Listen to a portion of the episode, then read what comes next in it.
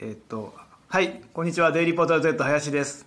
えっと、今はですね、そのうち公開される、あの、波の音を出す機械のようなものなんだけども、パッと見。だけど、実は、通販番組の音声が出るという、そういう装置を作るという IoT3 兄弟のネタがありまして、それの撮影というか制作中なんですが、僕が今日パソコンを持ってこなかったので、えー、と作業ができないところがあって今それを吉田さんがやっているのでちょっと時間が空いております。その間にこのラジオを撮ろうかなと思って撮ってます。なので今横には吉田さんがいます。吉田です。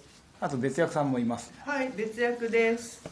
なんですが、まあ、基本モノローグであの話をしようかなと思います。あの今ほぼほぼ日が生活の楽しみ展っていうイベントをやっていてあれがびっくりセール。僕らはウェブメディアびっくりセールっていうイベントをやっていてちょっと似てるんじゃないか。なんか参考になるんじゃないかなと思って。先に古賀さんとか安藤さんが言ってて人気のブースはカゴと糊と布って言ってて なんだそれ闇市かって。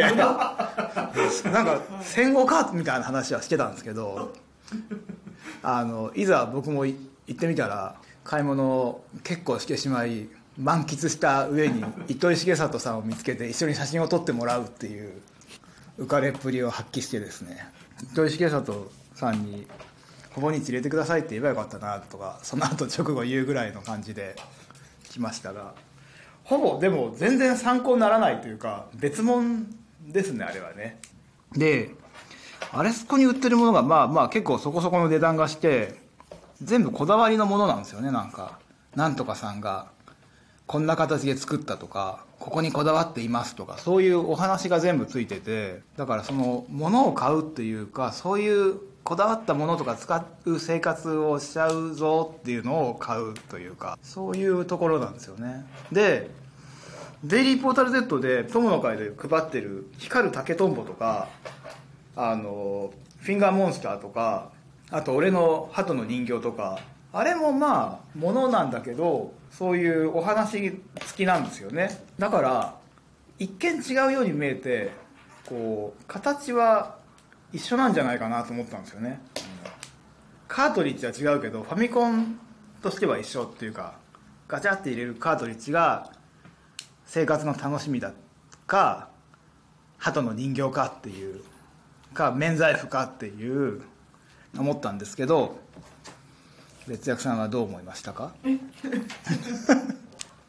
あとあの俺が好きであのよく買ってる新潟のボーダーのカットソーを売るお店があるんですけどネットで通販であのボーダーの色と太さを自分で画面で決めてオーダーできる面白いお店があるんですけどそこの人が出店してて僕もそこで3枚ぐらい買ってるんでようやく買ってますよって話をしたんですけどその人がほぼ俺と同じ色の水色のボーダーを着ててまあそのお店のものなんで同じなんですけどそして金髪なんですよね。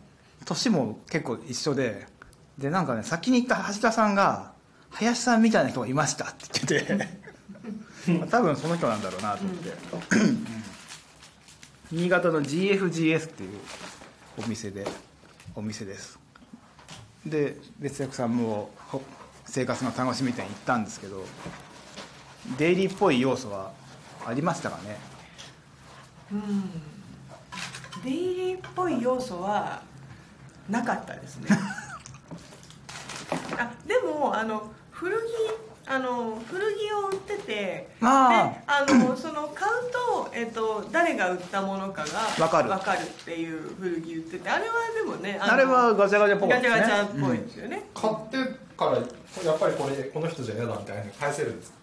いやそれはそれ それははなしじゃそない。れ。はほぼ日の世界観的にはないんじゃないないんじゃない。そんなことはしないんじゃないの？うん。でもあれもなんかあのちょっとしたコメントがついてましたよ値札のところにね、うん。いいっすね。なんかだからそうそういうところはなんかこうねでもそうなんニアミスみたいなところはちょっとあるかなと思う、あの最初のいらないものガチャで、あの大量にね実はほぼ日のスタッフの方に出品してもらしてもらったものもものもらったんですよ。あ あでもあれほぼにあのイベント行ったらデイリーの数年前のインターンに来てた女の子が女性が今なんかほぼ日に本を作る手伝いをしてるって言って。あ編集。そう、ん。編集というかなんか印刷会社で。うん。あなんかニフティに入んなかったなと思ったらあっち行ってたね。うんそっちだね。そう。そういうところはあるねきっとね。何が？そうあのつながりとして。そういうつながりとしてね、うん。そうだから同じ時代であの ニュースサイトではなく読み物のサイトとしてあの存在するのになんか交わらないのがおかしいですよね。そうだね。ほぼ日があんまりよそと交わらないんですよね、うんうん、そのネットの人とあんまり交わってない、ね、そうだよね。うんおもころとかと一緒になんか飲み会とかやんないもんねだって。そうだね、うん。見たことないね。うん。貸し本とかやってないもんね ほぼね。貸し本とか。貸し本もギリギリねなんか割とちょっと生活の楽しみ点っぽいことがあるのにね、そうだね。近いところはありそうなのにね、うん。でもなんだろう。あの素敵な生活に関してみんなは結構お金を出すのを惜しまないんだなっていうのが分かってるじゃないですか。うんさっきオリーブオイルの。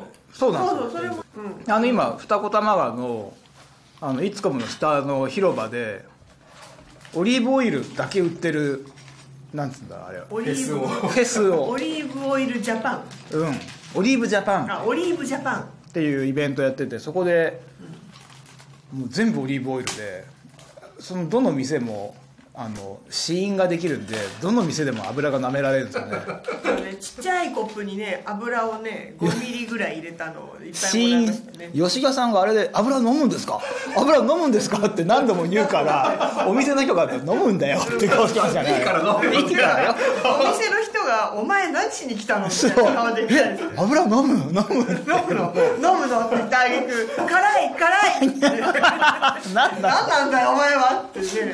あ高崎では油を飲む習慣はあんまりないですか、ないですね、あとオリーブオイルはか辛くないの？だからそっかいやなんか飲むのに抵抗持ってるやつがここに来るなっていう感じがまあそれはすごいしますからね。抵抗を持った上に飲んだら辛い辛いっていう。そんな辛くないよね。そんなでもないよ。いや悪いことしたなと思って。吉田さんでもだって割とそっち側の人じゃなかったんですか？そそのオリーブオイルをそうだよね。素敵なあの生生活活側の人じゃない。油を舐めてる生活してることないですね。だってメディアアーティストじゃないですか一応。アーティストです油の舐めないです。メディアアートかなんかに言う？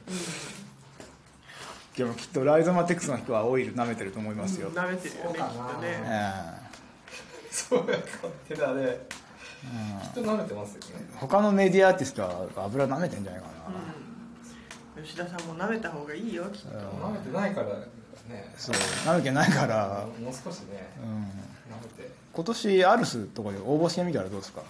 油でですか？油舐める。油舐める。ん。油を舐める吉田として。アルスのに来てる人とか絶対油舐めてるよね。まああれオーストリアだまあそれからね、それはもうね本場じゃない、あの油舐める。そうだよね。ヨーロッパは、うんはい、ということで楽しいラジオはこれぐらいにしてお吉田さんが今徐々にできつつありますね。カゴがね、うん、これもカゴですからね。